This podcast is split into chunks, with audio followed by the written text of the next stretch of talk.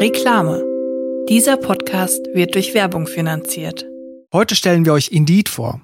Indeed ist mit 300 Millionen Website-Besuchenden die weltweit führende Jobseite. Auf der Plattform können alle Jobsuchenden kostenlos nach Stellenanzeigen suchen, einen Lebenslauf erstellen und Informationen zu Unternehmen erhalten. Wenn ihr also einen Job sucht, zum Beispiel wie ich damals als Aufseher im alten Schloss, also jemand, der den ganzen Tag durch die Gänge irrt und über In-Ear-Kopfhörer heimlich Podcast hört, dann werdet ihr auf Indeed ganz bestimmt fündig.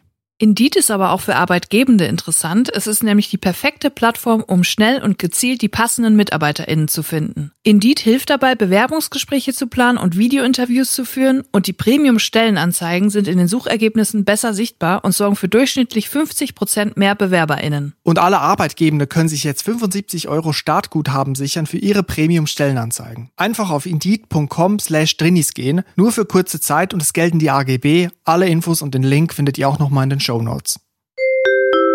Reklame Ende.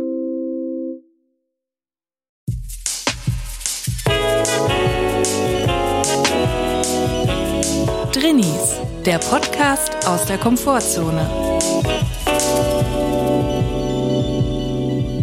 Hallo, hier ist schon wieder Drinnies. Es ist Drinni-Dienstag und wir hoffen, es geht euch gut und wenn nicht, ist auch okay.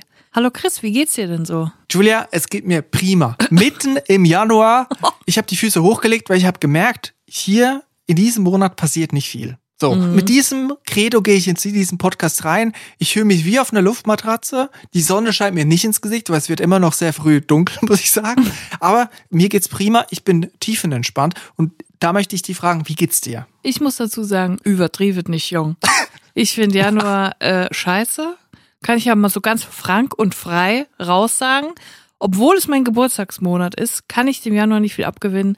Denn seien wir mal ehrlich, mit Silvester begraben wir eigentlich auch den Winter gefühlt. Also für mich ist dann so, jetzt ist der Winter vorbei und dann ist plötzlich dann Januar und dann merkt man, ah, Mist, es geht ja noch weiter und es zieht sich auch noch so, es zieht sich so richtig lang, wie so Kaugummi zieht sich der Winter. Man ist ready für das neue Jahr, für Frühling und jetzt im Januar, finde ich, zieht sich das ganz, ganz schlimm lange und es ist dunkel und mhm. ich möchte einfach nur, dass, für mich ist der Januar das Vorspiel des Jahres. Ja. Es ist, Januar ist jetzt Vorspiel für 2024. Es ist wie, es ist ein Vorspiel, es ist unnötig und man hat noch viel zu viel Klamotten an. Ich, ich, ich würde sagen, es ist unterschätzt vielleicht. Der Monat ist unterschätzt. Für mich ist Januar das Florida unter den Monaten. Sunshine State ist doch Florida, oder? Ja, natürlich. Und ich habe gemerkt, es passiert nichts. Also die Leute kommen so langsam, Mitte Januar sind dann die letzten, kommen ins Büro, die ersten gehen schon wieder in Urlaub und dann fängt es so langsam an, aber erst im Februar werden dann die Maschinen so richtig angeschmissen. Und ich habe gehört, viele Leute sagen auch, der Februar kann weg. Ja. Leute sagen auch, der Januar kann weg, zum Beispiel wie du.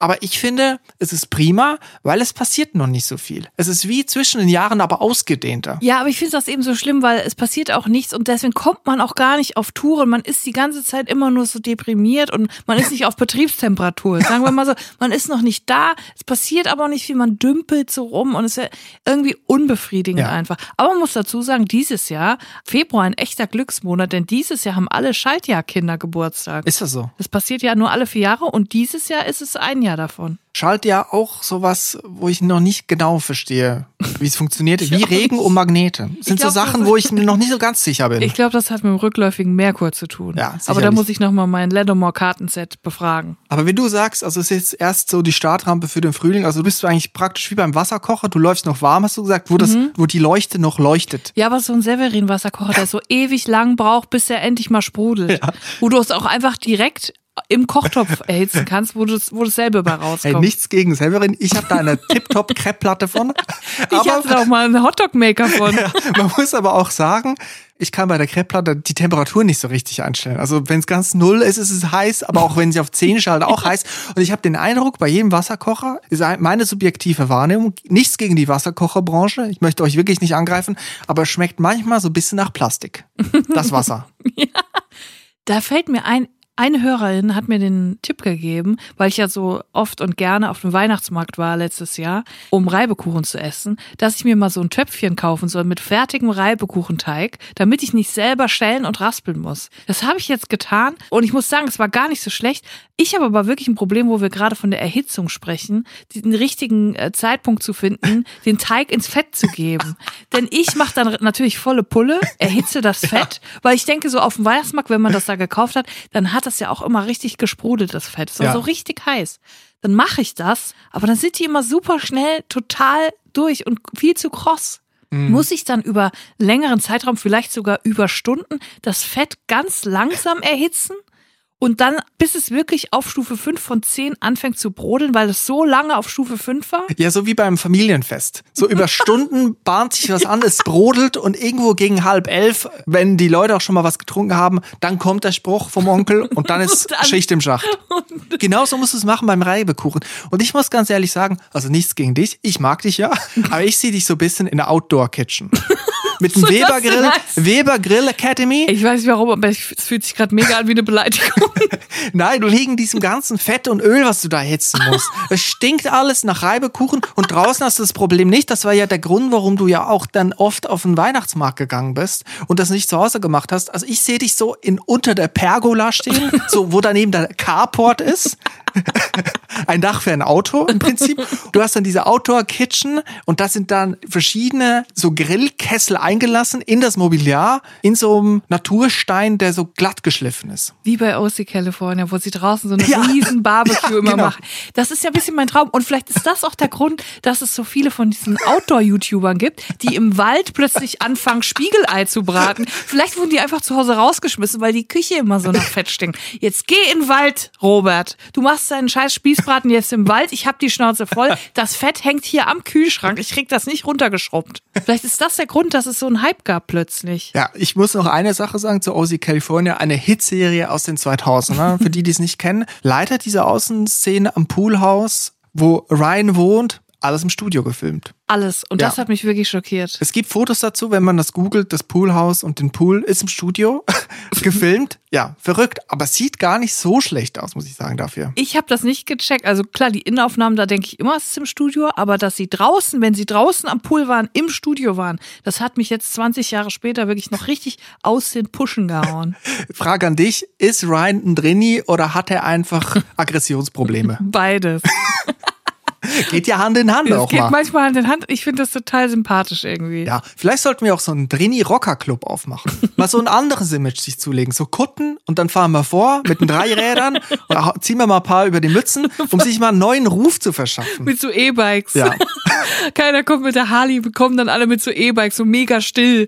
Weißt du, bei Harley hast du mal so einen richtigen Auftritt, so, oder so richtig bedrohlich, gefährlich, kommen dann so 100 Harley-Fahrer auf dich zu und bei uns so ganz langsam, hinten noch so eine Pucki-Fahne dran. E-Roller. Ja. Schleichen kommen wir dahin, aber das schleichende Unglück, das schleichende Übel kommt. Meinst du, dass äh, die Bandidos oder die Hells Angels irgendwann auf Elektro umsteigen und dann mit Elektro-Harley komplett lautlos anrollen? Zwangsläufig. Ich meine, irgendwann wird der Verbrenner verboten sein und dann heißt es, sorry, ich kann nicht zum Bandidos den auf die Mütze geben, ich muss erst laden. Leute, wartet noch, noch 20 Minuten, dann können wir los. Ja, ich bin erst bei 61 Prozent, Leute. Vielleicht wird ja auch die Mobilität ja ganz anders mal aussehen. Ne? Nur noch Carsharing. Was ist, wenn die Bandidos und die Hells Angels zusammenlegen müssen und dann ein Moped-Sharing machen müssen? Carsharing bei den Hells Ja. Finde ich auch wirklich sehr gut. Und dann auch so Park and Ride Parkplätze, wo die dann alle abstellen müssen und dann mit dem Zug bis nach Hause fahren. Weil zu Hause gibt's nur noch, äh, gibt's keine Anwohnerparkplätze mehr. Ja, und dann äh, Harley Davidson beim Lade, Parkplatz hinstellen und dann peinliche Stille, wenn jemand gerade von Bandidos die Harley abstellt und einer von den Hells Angels steht schon bereit. Peinlich. Cringe. Und dann kloppen die sich. Die einzigen Kriege, die es dann zwischen Maldives und Hells Angels noch gibt, ist, weil die sich um die Ladestationen kloppen, weil, weil sie sich gegenseitig ins Revier kommen mit ihren, mit ihren Elektromopeds. Ja, vielleicht ist es aber auch dann der Moment, wo sie sich auf sich zugehen und mal sagen, Entschuldigung, Hells Angels, kannst du mir mal eine Powerbank leihen? ja. ja. Vielleicht wird die Elektromobilität alle Bandenkriege für immer beenden. Vielleicht ist es so, ne? Würde mich jetzt mal interessieren, was die Bandidos und die Hells Angels selber zum Monat Januar zu sagen haben, ob es da auch jetzt schleppend anläuft. Für mich ist Januar, wie gesagt, der Drini-Monat schlechthin. Ja. Du bist da eher kontra. Habe ich zwischen den Zeilen gemeint, lesen zu können bei dir? Weißt du, Chris, ich sag's ganz offen, ich bin eine Person, die mit Depressionen zu kämpfen hat. Und für mich sind Januar und Februar und meistens auch noch der März eigentlich so das Schlimmste. Und danach geht's immer bergauf. In der Weihnachtszeit hat man noch irgendwie dieses, ah, wir leckere, essen leckere Sachen, wir gehen auf den Weihnachtsmarkt, überall sind schöne Lichter. Man kann sich irgendwie noch so ein bisschen ablenken. Mit den find ich. Spekulatius-Sondersorten kann man sich Genau, ablenken. mit Duplo Spekulatius-Geschmack. Und dann kommt plötzlich Januar, Februar und es fühlt sich an wie so ein tiefes Loch, in das man fällt. Deswegen bin ich ehrlich gesagt kein Fan. Ich liebe April, Mai, Juni. Das ist meine Zeit. Verstehe ich. Ich glaube, da ist es auch ganz gut zum Harley fahren, wenn, wenn der Winter vorbei ist. E-Harley. Ja, E-Harley. Vielleicht sehen wir dich ja mal. Zukünftig auf der E-Harley von gerade der Leber Grill Academy kommend nach Hause in deine Outdoor-Kitchen fahren. Mit einem frisch gegrillten Rotkohlkopf und einem gegrillten Schokoladenkuchen. Weil sowas macht man doch in der Grill Academy, oder? Aber ich hätte jetzt so Bock, mal E-Harley zu fahren. Das ist doch bestimmt geil. Ja, ich komme auch nicht von der Idee weg, so eine Kutte, so eine Drinnis-Kutte. Nils Buckelberg hat es ja vorgemacht, der hat Ja. einen Badge aufgebügelt, den Drinnis-Patch und ist damit bei Wacken durch einen kniehohen Schlamm gewartet. Ah ja, da war das so schlimm letztes Jahr. Vielleicht müssen wir auch sowas machen. Drinnis Ultras und dann nehmen wir es auch auf den Kölner Ring, Schutzgelder eintreiben. Peinlich, wer macht's denn? Können wir ich anrufen? trau mich nicht. Wir müssen, glaube ich, mal da anrufen bei diesem italienischen Restaurant. Der hat die 2000 Euro noch nicht gezahlt diesen Monat. die schüchtersten Rocker überhaupt, aber auch die friedlichsten. Ja. Wir trauen uns dann einfach nicht Stress zu machen und deswegen fahren wir lieber einfach am Ladenlokal auf den Ring vorbei und holen das Schutzgeld nicht ab. Man muss es so sehen. Wenn die Hells Angels und die Bandidos Drinnis wären, dann hätte Spiegel TV wahnsinnig viel weniger zu berichten. Meinst du, das ist bei den Hells Angels und Bandidos auch so, dass sie dann so einen Ehrenkodex haben, dass sie keine Unterhosen tragen? Wie bei, wie bei den Schotten? So unterm Kilt? Weißt du, ist das so ein Ding? Unter, unter der Lederhose, was tragen Bandidos? Die, Le die tragen keine Lederhose. Ich denke, ich, ich weiß gar nicht, was die für Hosen tragen. Ich denke immer, ich denke immer nur an die Kutten, wenn ich an die oben, wo vielleicht sind die nackt und ich habe es nie gemerkt. Ja, das stimmt. Man konzentriert sich bei Rockerband eher auf den Oberkörper. Vielleicht tragen die unten sieben Achtelhosen und dann so, So Badehosen und Flipflops. ja, und so Funktionsschuhe mit Gore-Tex-Material. Ist zwar atmungsaktiv, kommt aber auch nicht nässer von außen rein. Georgs, der Ja. Schuh, der atmet. Richtig. Und, äh, und oben sind sie die Rüpelkerle und unten haben sie aber so eine Funktionshose, die sie abtrennen können auf dem halben Schienbein. Oben haben sie die Faust, die schlägt und unten haben sie den Schuh, der atmet. Ey, aber ich habe im Fernsehen gesehen. Ich habe mal wieder, ich gucke ja oft viel Schrott, ne? Und ich liebe ja die Sendung, wo es um Großfamilien geht. Und ich habe mal wieder was gesehen in meiner Lieblingssendung, wo es um Großfamilien geht. Da haben sie eine Influencer-Familie auf Zypern, eine deutsche Influencer-Familie, die nach Zypern geflogen ist, natürlich aus Steuergründen, die da hingezogen ist, begleitet. Und die waren, die haben sechs Kinder, zwei davon Kleinkinder und vier schon etwas ältere. Kurze Frage, wie heißt die Sendung? Die Sendung heißt XXL oder XXXL Abenteuer Großfamilie oder so. so meinst, du, meinst du, ist das auch was für mich? Wäre das jetzt was, was Nee, nee glaube ich nicht. warum denkst du? Ich glaube, weil die die extrem auf den Sack gehen, die ganzen Kinder. Das sind viel zu viele Ich habe Kinder. nichts gegen Kinder. Ich weiß aber, wenn du zehn Kinder oder manche, das sind sogar welche, die haben 15 Kinder. Das, 15 Es Kinder? ist wirklich eine andere Hausnummer, Chris. Also, ich finde, können ja alle so viele Kinder haben, wie sie wollen, aber ich denke mir immer so, wo ist der Punkt, wo man sagt, 13 reicht mir noch nicht, kommt ein 14. Das wäre auch noch schön und danach machen wir auch noch ein 15. Ganz viele sagen, ja, wir hatten halt noch keinen Jungen. Wir hatten bis jetzt nur Mädchen und wir wollten unbedingt noch einen Stammeshalter. Und deswegen haben wir einfach, wir haben so lange weiter probiert, bis wir dann endlich einen äh, Jungen hatten. Ach du Scheiße. Und dann weißt du, so zu 15 in einer Vier-Zimmer-Wohnung, wo ich mir denke, wow, sportlich, aber you do you. Nicht, äh, nicht mein Business. Die Römer machen ihr Ding, ich mach meins. Ich habe jetzt diese Sendung gesehen, wo es um diese Influencer-Familie ging, die immer zusammen so TikTok-Videos machen, die anscheinend super reich sind, weil die haben eine Riesenvilla auf Zypern, auch natürlich, weil sie viele Steuern sparen, aber sie wurden dann begleitet und es ging darum, dass sie nach Dubai fliegen wollten, weil sie sich da ein Haus angucken wollten, natürlich. Und der Vater brauchte für Dubai noch eine Badehose. So, was macht man, wenn der Vater eine Badehose braucht, Chris? Was macht man dann? Man geht zu Globetrotter. Genau. Im Idealfall geht der Vater dann zum Globetrotter. Bei denen ist das so, die gehen dann mit sechs Kindern und die Mutter geht voran in die Mall. um dem Vater eine Badehose zu kaufen. Und die Mutter kümmert sich natürlich darum, ne? weil das ist ja ihr Mann und damit auch eins ihrer Kinder. Und sie geht dann voran. Also man geht zu acht in eine Mall, Ja. um dem Vater eine Badehose zu kaufen. Richtig, mit einem Neugeborenen und zwei Kleinkindern und drei großen Ja, Kindern. ja. Gut, ist vielleicht nicht anders möglich gewesen an dem Mittwochnachmittag. Da geht man halt zu acht eben auf die Suche nach einer Badehose. Der Vater hätte es ja auch nicht allein erledigen können. Nein. Das hätte für die Kamera wahrscheinlich nicht so viel hergegeben. Ja, und ich dachte erst, warum nehmen die die Kinder mit? Das ist doch total unnötig. Stellte sich raus, es war überhaupt nicht unnötig, denn der Vater stellte sich raus, konnte die Badehose im Geschäft nicht anprobieren. Und warum? Weil er keine Unterhose trägt. Und dann hat er gesagt, ja, ich trage keine Unterhosen. Das mache ich einfach nicht. Das ist einfach nicht bequem. Das ist einfach nicht mein Ding. Und dann hat er zu seinem Sohn gesagt, hier, du hast ungefähr die gleiche Statur, Statur wie ich. Probier du mal für mich die Badehose an. Da musste der 17-, 18-jährige Sohn die Badehose für den Vater anprobieren, geht in die Umkleidekabine, die Mutter natürlich hinterher, steht an der Umkleidekabine und kommt dann raus und sagt, nee, der kann die auch nicht anprobieren. Der hat auch keine Unterhose an. Und dann stellte sich nach und nach raus, die ganzen Männer in der Familie tragen keine Unterhosen. Aber- weil sie irgendwann mal bei ihrem Vater gesehen hat, dass der keine trägt. Dann haben sie es auch nicht gemacht und festgestellt, es ist ja viel bequemer. Aber was haben Sie da für Hosen getragen? Haben Sie lange Hosen getragen? Ja, lange Hosen. So, so eine Jeans und dann aber einfach keine dann Unterhose drunter. einfach keine Unterhose. Ich, das kann doch alles nicht wahr. Und, und so war das dann. Und ich dachte, das ist doch wirklich skurril.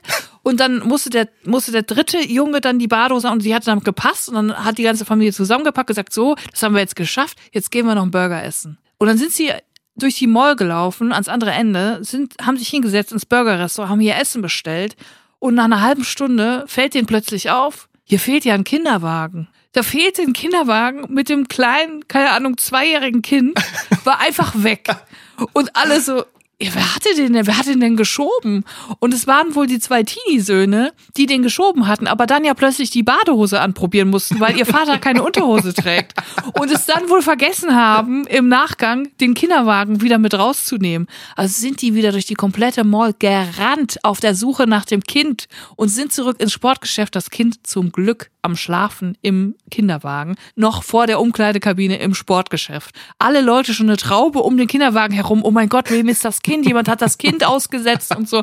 Und die kamen dann da rein, ah, sorry, sorry. Und ich dachte so, ach du Scheiße, da ist ja wirklich, ah, da ist einiges los. Meine Meinung ist, das Kind ist freiwillig dort geblieben mit dem Kinderwagen, weil es gesagt hat, ich möchte schon mal vorsorglich Unterhosen kaufen für mein späteres Leben, wenn ich darüber entscheiden kann, ob ich eine Unterhose tragen möchte oder nicht. Weil ich möchte eine tragen unter der Jeans. Vielleicht hat er auch zu den fremden Leuten dann gesagt, bitte, haben Sie, haben Sie Gnaden, nehmen Sie mich mit nach Hause. Meine ganze Familie trägt keine Unterhose. Ich kann nicht mehr, ich will hier weg. Es gibt doch diese Statistik, dass irgendwie, weiß auch nicht, 80 Prozent, weiß auch nicht, wie viel Prozent der Männer die Unterhose nur alle drei Tage oder so wechseln. Und ich finde, das kann man ganz leicht umgehen, indem dass man einfach gar keine Unterhose trägt. Das ist natürlich die andere Möglichkeit. Aber jetzt mal ernsthaft, dann, also, dann hat man ja alles, was mal in die Unterhose gehen könnte, hat man dann ja in der Hose. Ja.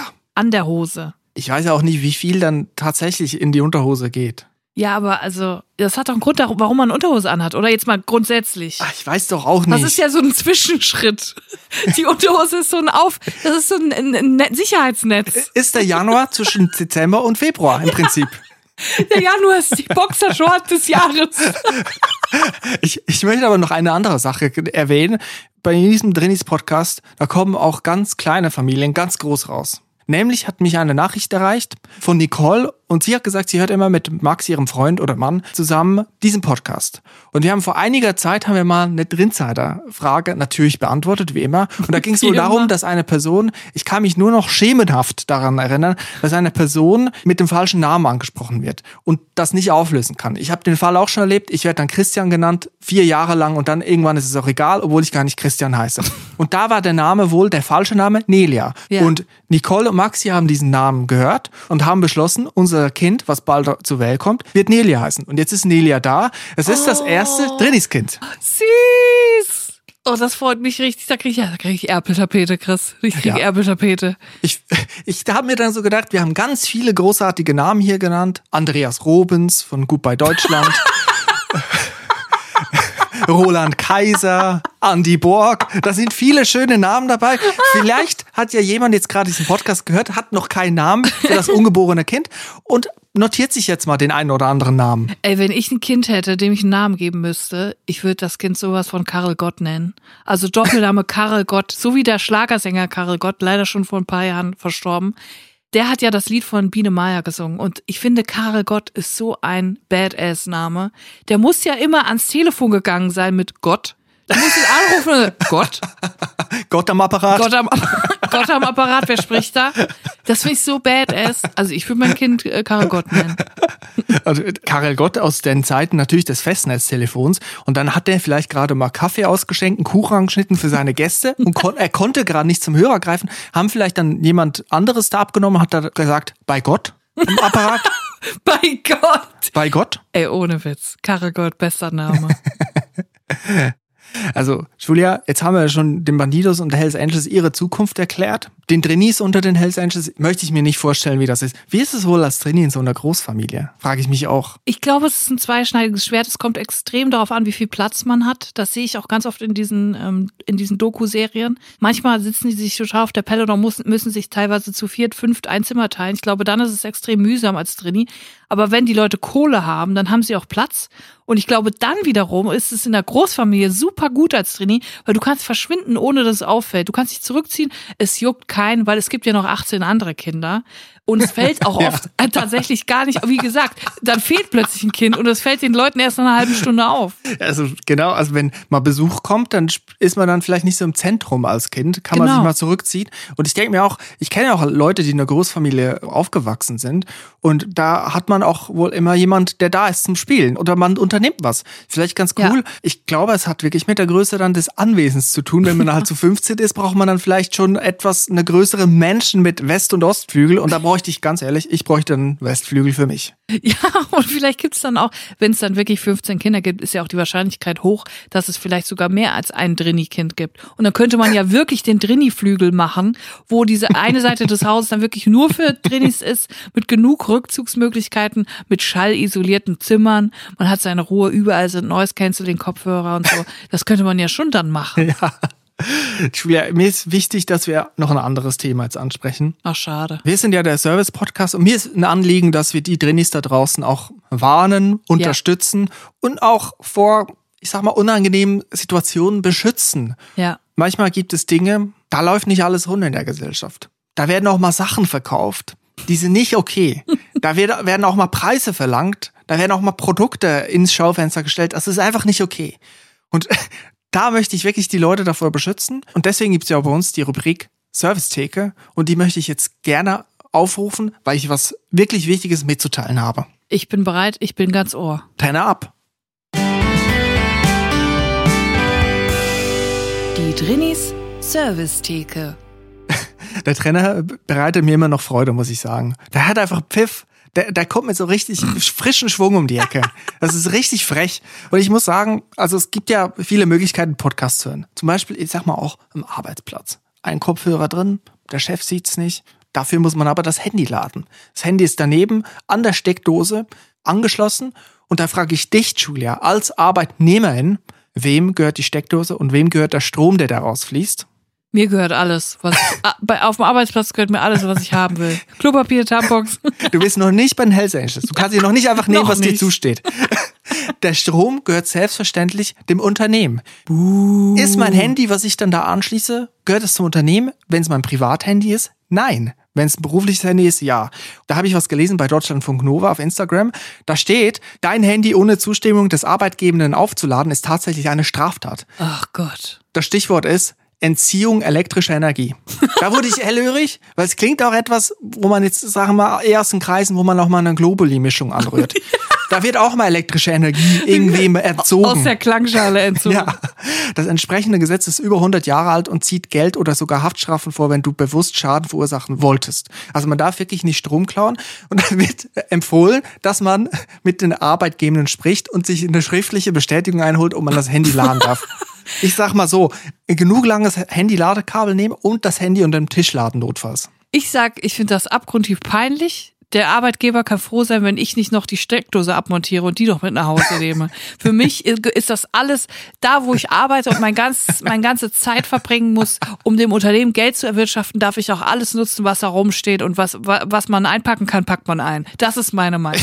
Aber das habt ihr natürlich nicht von mir. Ich würde auch dann einfach berechnen, wenn der Chef dann außerhalb der Arbeitszeit mal anruft oder wir eine WhatsApp-Nachricht schreibt, Ja. würde ich das dann den Stromaufwand den ich da einsetzen muss, berechnen und dann abziehen von dem, was ich dann illegal bezogen habe. ich habe auch letztens gehört von jemandem, der hat sein E-Auto in der Tiefgarage des Arbeitgebers geladen, wo er nicht laden dürfte, hat sich dann um 40 Cent gehandelt, aber die sind dann vor Gericht gezogen. Da möchte ich, liebe oh. Drinis, euch bewahren. Ich habe es euch gesagt. Ich sage Steckerleiste auch am Arbeitsplatz. Keine verkehrte Idee. Schöne Steckerleiste unter den Tisch ziehen, da Tablet anschließen, Zweithandy, Dritthandy, Laptop mitnehmen, vielleicht auch mal eine Playstation anschließen und in der Mittagspause unter den Tisch spielen. Ich sage klaut wie die Raben. Also wirklich, es ist doch wirklich, ich denke auch immer, viele ArbeitgeberInnen wundern sich, dass so viel Klopapier geklaut wird. Und ich denke mir so, ihr wundert euch wirklich, eure ArbeitnehmerInnen machen Überstunden, die arbeiten bis 19, 20 Uhr, schaffen es nicht mehr zum Supermarkt, bevor sie dann ihr Kind noch von der Kita abholen müssen und haben zu Hause kein Klopapier mehr. Natürlich nehmen die sich eins mit. Ich finde sogar, jede arbeitgebende Person sollte einen kleinen, wie im Big Brother Haus der Penny, einen kleinen Supermarkt haben, aber alles kostet nichts, alles ist kostenlos. Und wenn die Leute lange arbeiten und noch Basics brauchen, was sie zu Hause nicht haben und dafür aber noch einen Supermarkt fahren müssten, dann sollten sie sich da bedienen dürfen, die Taschen voll machen mit allem, was sie brauchen. Das ist angebracht, meiner Meinung ein nach. Ein starkes Stück Satire, ein starkes Wort. Ich hoffe, wir hören mehr bei der Anstalt dazu. Julia? Das war jetzt wirklich fies. Ich habe hier wirklich, das ist meine Meinung, ich vertrete die auch. Das ist der neue Kommunismus. Ich gehe mit gutem Beispiel voran und ich folge dir, Julia. Danke. Ich habe nämlich noch was gesehen bei meiner Lieblingssendung der Servicezeit vom WDR. Ah ja. Vorbild und Urquelle der Schöpfung allem Rechts, das den KundInnen dieser Welt zusteht. Das ist die Servicezeit für mich. Serv die Servicezeit ist für mich einen schönen, auch mal wieder einen schönen Loopschal anziehen und eine bunte Brille. Ja, aber vorher getestet, ob sie nicht entflammbar sind. Und zwar beim Stiftung Warentest. Ja. Im Labor. Dort wird ja viel getestet, dort werden viele Tipps abgegeben. Und da habe ich eine Sache gesehen, die hat mich aufhorchen lassen. Die Verkaufstricks von Ikea. Und da muss ich sagen, als Trini bin ich gerne bei Ikea. Es ist wie eine 15-köpfige Familie, einfach in groß. Man kann schön untertauchen. Ikea, es ist eine Rettungsinsel in jeder Stadt. Es ist ein Safe Space. Man geht zu Ikea, wenn man nicht weiß, wo man hin soll.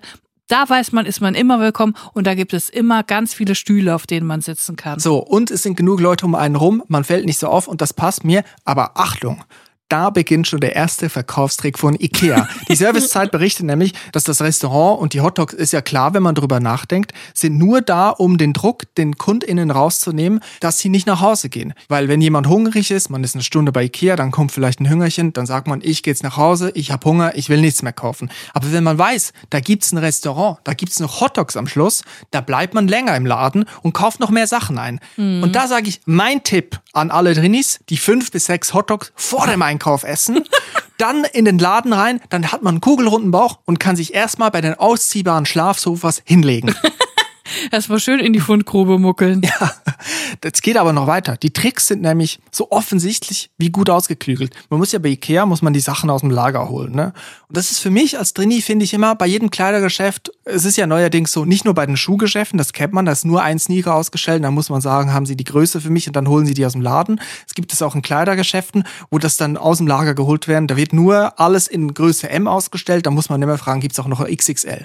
So, und da würde ich mir wünschen, dass es ein Lager gibt. Wie bei Ikea, dass man sagen kann, lass mich doch direkt einfach rein ins Zalando-Lager, ich gucke mich da um. Ist so. so. Aber Ikea macht das nicht nur, um Kosten zu sparen, damit die Leute ins Lager gehen und nicht Leute da sind, die das ausgeben müssen, sondern auch, weil wir uns selber die Sachen notieren müssen. Also ich zitiere die Servicezeit sinngemäß. Wir müssen uns die Möbelstücke notieren da sind wir mehr oder weniger dafür prädestiniert, quasi uns in diesen Verkaufsprozess einzugeben als KundInnen.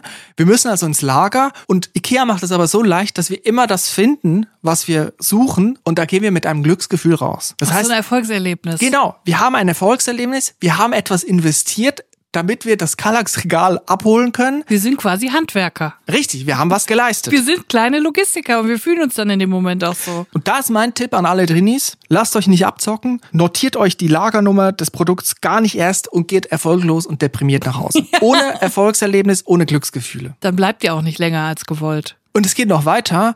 Die Gänge in der Ausstellung, die kennen wir ja. Da muss man sich so durchschlängeln und manchmal gerät man so an ein Kopfende. Man läuft gerade drauf hinzu und man kann gar nicht anders als dem Produkt entgegenzulaufen. Man kann dem nicht ausweichen. Und das ist natürlich bewusst. Man wird dazu animiert, wieder was zu kaufen, was man eigentlich gar nicht will, aber weil es so günstig ist oder weil gerade 50% Rabatt auf diese Küchenkelle ist, dann nimmt man sie eben noch mit. Und da ist mein Tipp an alle Drinis einfach nicht mehr dorthin gucken, wo man langläuft. Da muss man halt immer in Kauf nehmen, dass man in jemand anderes ranläuft. Aber mein Gott, so ist es halt, wenn man Geld sparen will. Also deprimiert, einfach ziellos durch die Gegend laufen, nichts suchen, nichts finden. Das ist dein Tipp an alle Drehs. Und vorher noch sechs Hotdogs essen. So ist es. Ja, super. Das ist doch serviceorientiert. Ich habe aber auch was dabei und zwar habe ich Rückrufe. Ich habe wieder zwei brandheiße Rückrufe dabei und ich möchte die Drinis-Community warnen. Wir warnen euch ja immer, wenn was Wichtiges ansteht, wenn Pro Produkte, die auch ihr möglicherweise gekauft haben könntet, zurückgerufen werden. Und ich fange mal an. Es geht los. McGuides ruft den Gummihammer zurück. McGuides informiert über den Rückruf des Artikels 005004355 Gummihammer 357 des Herstellers Self-Import Agencies in Amsterdam, Niederlande. Wie das Unternehmen mitteilt, wurde ein Rückruf veranlasst, weil gewisse Grenzwerte erhöht sind, die potenziell als gesundheitsgefährdet eingestuft werden. Um welche Stoffe es sich dabei handelt, wird leider nicht mitgeteilt. Es wird von einer weiteren Verwendung des Produkts abgeraten. Das ist ja geradezu hinterhältig. Das ist hinterhältig. Welcher Stoff kann das sein, der da im Gummihammer verbaut ist? Ich frage mich auch, was machen jetzt die Bandidos? Ich meine, die hantieren gerne mal mit dem Hammer. Meinst du, Leute, die oft mit einem Gummihammer hantieren, geben den zurück, weil da ein Stoff drin ist, von dem sie aber nicht wissen, was es ist? Wenn du Nägel mit Köpfen machen willst, schon. hey! aber ich würde jetzt einfach mal so frech behaupten, dass die Nutzung eines Gummihammers generell Gefahren birgt. Wie meinst du, auf den Daumen hauen, wenn man einen Nagel einschlägt? Ja, oder? wenn du den auf den Kopf haust, ist gefährlich. Da würde ich lieber zurückrufen. Ja, aber es geht doch um die Inhaltsstoffe. Und da wird auch nicht mal preisgegeben, was für Gefahrenstoffe da drin sind. Unter aller Sau, wenn du mich fragst. Ja, vielleicht meinen die aber auch, der Gefahrenstoff im Gummihammer ist der Gummihammer an sich. Weil es ist gefährlich, den zu benutzen. Verstehst du? Äh, Ehrlich gesagt, verstehe ich nicht. Ist jetzt auch egal, ich habe noch einen anderen Rückruf. und zwar Kabeljau. Fast das gleiche. Das ist immer wieder bei was anderem. Kabeljau wird zurückgerufen. Rückruf falscher Inhalt. Allfish ruft Tiefkühlartikel pazifischer Kabeljaufilet zurück. Wegen falschem Inhalt. So, kannst du mir das mal erklären? Ist da ein Gummihammer drin oder was? was ist jetzt, was ist der falsche Inhalt? Ich weiß nicht, Hammerhai, sowas. Also ein, Gummihammer. ein falscher Fisch ist da drin, ein falscher Fisch gefangen. Ich auch nicht. Ist vielleicht eine Unterhose drin. Von einem Influencer aus Zypern. Der gar keinen Bock mehr hatte und so sauer war auf seine Unterhose, dass er sie ins Meer geworfen hat und gesagt Ja. hat, leb wohl, auf Wiedersehen. Das hier ist meine Verabschiedungszeremonie von der Unterhose an sich. Ich lass dich jetzt gehen, mein Freund. Zypern, da wird bestimmt viel gefischt. Würde mich gar nicht überraschen, wenn der Kabeljau angeblich aus Zypern kommt und der jetzt da kontaminiert ist mit Influencer-Unterhosen, die unter einer Jeans offensichtlich nichts verloren haben. Das macht mich auch richtig sauer, wenn du überlegst, wie viel diese Familie erstens an Geld spart, weil sie in Zypern wohnt und keine Steuern zahlt, also fast keine Steuern zahlt auf ihr Einkommen. Aber zweitens, wie viel Geld sie dadurch spart, dass sie keine Unterhosen kaufen. Kein Wunder, dass sie so eine heftige Villa haben. Hätte ich auch, wenn ich keine Unterhosen kaufen würde. Weißt du? Naja, jedenfalls Kabeljau, nehmt euch in Acht, guckt genau, was ihr da kauft. Es könnte auch ein Gummihammer oder eine Unterhose drin sein. Also haben wir alles dabei für alle Hammer- und Kabeljau-Freaks. Ihr seid gewarnt. ihr wisst, wer ihr seid. Ey, letztens hat mich eine Nachricht erreicht und man muss ja sagen, Günther Wallraff ist ja der der King of Aufdecken in Deutschland. Unvergessen die Burger King Mäuse und Ratten. Ich weiß nicht, was es genau waren. Vielleicht war es beides. Ich glaube, es waren Mäuse. Er ist eigentlich der Rattenfänger von Ehrenfeld. Er läuft vorne mit der Flöte, er spielt die Flöte und hinten kommen die ganzen Ratten aus den Löchern aus dem Burger King und laufen hinter ihm her. Er hat die alle zutage geholt. Er holt die Ratten aus dem McRösti. Ah nein, das ist McDonalds, ne? McRösti ist McDonalds. gegen den Begrüßti. Auf jeden Fall hat uns Drinis-Hörer Chris geschrieben und er wohnt in Ehrenfeld. Und wir haben schon öfters mal drüber gesprochen. Günter Wallraff ist der, nicht nur der Rattenfänger von Ehrenfeld, sondern auch der König von Ehrenfeld. und der hat da früher gewohnt. Und zwar bei Chris in der Wohnung. Und ein TV-Produktionsteam ist dort vorbeigekommen, hat bei Chris an der Wohnung geklopft und gesagt, hallo, hier hat Günter Wallraff gewohnt, wir drehen eine Doku über Günter Wallraff, wir wollen jetzt hier filmen. Drinis-Hörer Chris hat gesagt, natürlich, kommt rein. Dann sind die reingekommen, Günter Wallraff im Schlepptau und dann hat der natürlich durch die Wohnung geführt, gesagt, hier sieht gar nicht mehr so aus wie früher oder sieht alles noch genau gleich aus. Man kann es ja nachgucken in der Günter Wallraff-Doku. Und dann hat der Trainingsführer Chris wohl auch die Reißleine gezogen, als es um sein Schlafzimmer ging. da sind sie dann nicht, haben nicht reingefilmt, aber Günter Wallraff ist vor der Tür stehen geblieben und hat dann erstmal erklärt, ja, hier hatte ich mein erstes Mal und hier ist auch meine Mutter gestorben drin. Ja, danke für die Info, Günter Wallraff. Ja, das macht ihm doch das eigene Heim nochmal richtig muggelig. Dann weiß man nochmal zu schätzen, was man da hat. Sicherlich, jede Nacht denkt man da überhaupt nicht dran, dass hier Günter Wallraff das erste Mal gebumst hat und auch Günter Wallraffs Mutter verstorben ist. Oh Gott. Das ist aber eigentlich direkt ein Grund zu kündigen für mich, finde ich. Obwohl man findet ja keine neue Wohnung in Ehrenfeld, also muss man bleiben. Man Ja. muss da, man muss in der verfluchten Wallraff-Wohnung bleiben. Auf jeden Fall, Chris hat geschrieben, Günter Wallraff wäre dann auch sehr nett. Ja, das glaube ich auch, dass er sehr nett ist. Naja, die Wohnung ist trotzdem jetzt verhext, würde ich sagen. Die verhexte Wallraff-Wohnung. Ich glaube ja auch nach wie vor, der ist ja auch der Immobilienkönig von Ehrenfeld, das munkelt man ja, dass ihm die halbe Stadt gehört. Und ich glaube ja auch nach wie vor, dass er in Ehrenfeld den Burger King damals das alles nur aufgedeckt hat, weil er gehofft hat, dass der Burger King daraufhin rausfliegt, auszieht, zumacht und er dann das Grundstück kaufen kann, weil es ist ja natürlich Toplage, der Vogelsanger Straße ist ja Toplage. Ich glaube, er wollte lieber das Grundstück übernehmen. Naja, er hat ja den Burger King am Hansaring, hat er hoch hops genommen. Hast du schon mal drüber nachgedacht, dass er vielleicht die Ratten da ausgesetzt hat? Ja, weil natürlich die Immobilienlage am Hansaring nochmal was ganz anderes ist als in Ehrenfeld. Das muss man schon so sagen. Da kann er unglaublich viel mehr Geld verdienen dran. Ja, da kommt dann aber auch noch die, kommen noch die Hells Angels mit der E-Harley vorbei und wollen Schutzgeld von ihm. Ja gut, mit eben größten kleinen Übel muss man halt nur mal leben. So ist es halt mal. Was ist, wenn Günther Wallraff vielleicht bei den Hells Angels mit drin steckt? Jetzt hast du ja aber ein ganz großes Fass aufgemacht. Naja, er wird es wahrscheinlich selber aufdecken. Er wird sich aus Versehen selber aufdecken, wenn er undercover irgendwo ist. Undercover-Boss bei den Hells Angels. Und dann mit so einem angeklebten Schnurrbart und so einer richtigen Fake-Kutte. so, so, Chris, ich muss los. Ich muss meine E-Harley noch laden. Ich bin bei 40 Prozent. Damit komme ich nicht bis an die Ringe, weil ich will heute noch zu Burger King. Ich, ich wünsche dir aber einen ganz schönen Abend, eine recht herzlich schöne Restwoche. Und ich würde sagen, nächste Woche Dienstag treffen wir uns wieder hier an Ort und Stelle mit geladenen E-Harleys und reden mal wieder über das Neueste vom Neuesten. Ich möchte noch einen Schlussgedanken als Frage formuliert. Gerne. Warum die Mäuse nicht einfach mitfrittieren und das einfach dann als neue Kreation rausgeben? Ein Fragezeichen setze ich dahinter, vielleicht auch ein Ausrufezeichen, vielleicht dann nochmal ein Fragezeichen. Vielleicht doch ein ganz großes Fragezeichen. Julia, ich drücke dir die Daumen, dass dein Akku schnell geladen wird. Danke. Dann hören wir uns nächste Woche wieder. Vielen Dank fürs Zuhören. Auf Wiederhören und tschüss. Petri Hall. Tschüss. Drinnies, der Podcast aus der Komfortzone.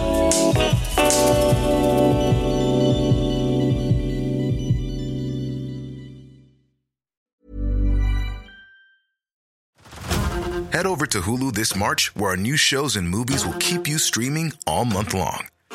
Catch the award winning movie Poor Things, starring Emma Stone, Mark Ruffalo, and Willem Dafoe. Check out the new documentary, Freaknik The Wildest Party Never Told, about the iconic Atlanta Street Party. And don't miss FX's Shogun, a reimagining of the epic tale, starring Anna Sawai. So, what are you waiting for? Go stream something new on Hulu.